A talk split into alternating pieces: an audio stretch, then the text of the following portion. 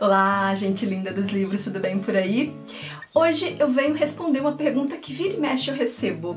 Nina, como comprar livros baratos na internet?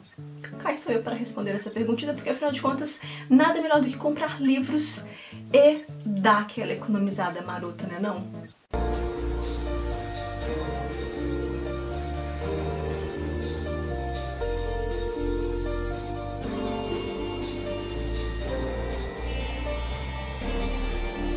Meu nome é Janaína, você está no canal Nina e suas letras é... Me conta uma coisa, você tá com aquele livro mega desejado aí na sua lista, não vê a hora dele se materializar na sua estante.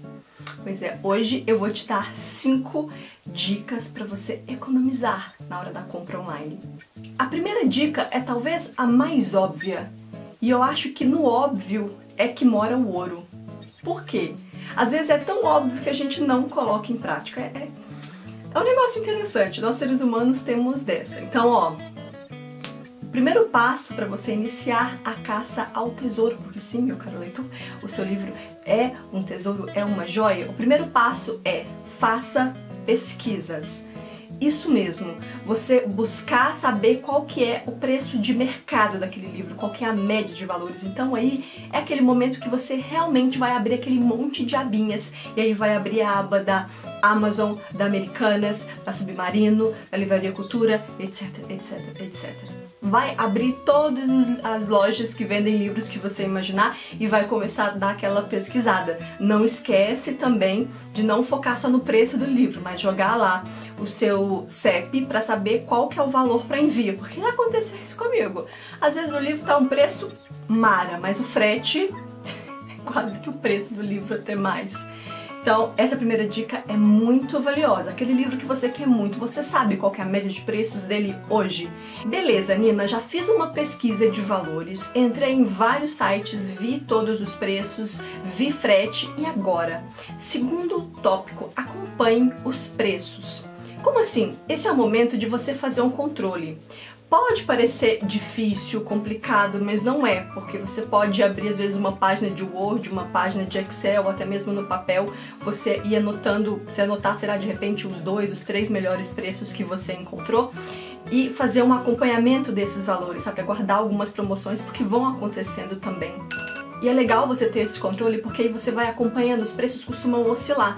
Às vezes vale a pena você esperar um pouquinho para comprar aquele livro para poder aproveitar um preço melhor, sabe? Beleza, Nina. Fiz a pesquisa, tento acompanhar o máximo que eu posso os preços, porque eu também não posso ficar entrando toda hora e ficar checando, porque a gente tem uma vida aqui do outro lado acontecendo.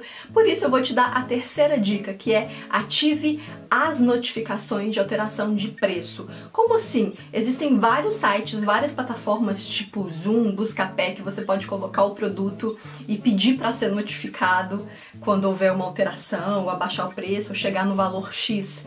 Meu marido que usa muito isso. Então eu acho que é uma dica preciosa, porque você não precisa ficar entrando toda hora.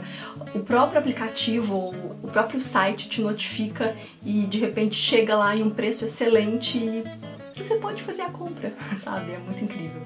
Quarta dica: siga editoras, livrarias e produtores de conteúdo. Sim, além da gente pegar várias dicas preciosas sobre o mundo dos livros, várias editoras, produtores de conteúdos, livrarias vão postando também promoções. Ainda mais nessa época de quarentena, tem várias editoras é, ofertando livros gratuitos, e-books e com ofertas ótimas também de livros físicos.